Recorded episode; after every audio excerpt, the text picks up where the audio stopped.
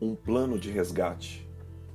Êxodo, capítulo de número 7, versículos 1 ao 7. Êxodo conta a história dos filhos de Jacó, que no Egito viveram 430 anos de escravidão que cativou as almas de um povo que, na essência, eram livres.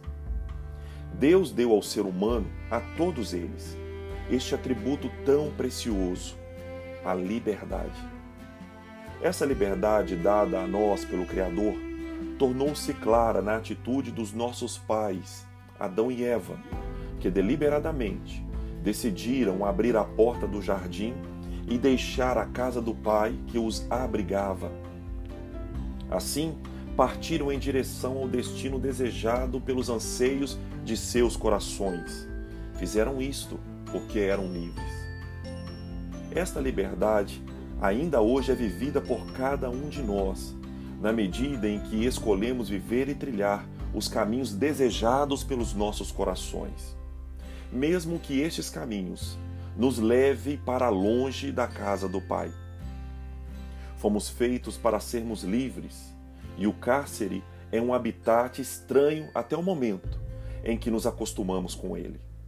Assim, estavam os filhos de Jacó no cativeiro do Egito amoldados a um estilo de vida escravo, mas a alma não esquece. Muitos se encontram dessa forma, domesticados pelos cárceres da alma, domados e sem esperança de uma vida liberta, cansados de sonhar com um novo dia, frustrados com as muitas tentativas de fuga. Mas em Deus sempre haverá esperança. Aliás, ele venceu a morte arquinimiga da fé, da esperança e da vida. Êxodo diz que a oração dos escravos foram ouvidas por Deus. Eles não tinham mais forças físicas para deixar o cárcere, mas tinham forças para orar e desejar uma nova vida. E foi por este motivo que o céu planejou uma incursão de resgate no Egito. Deus os arrancou de lá.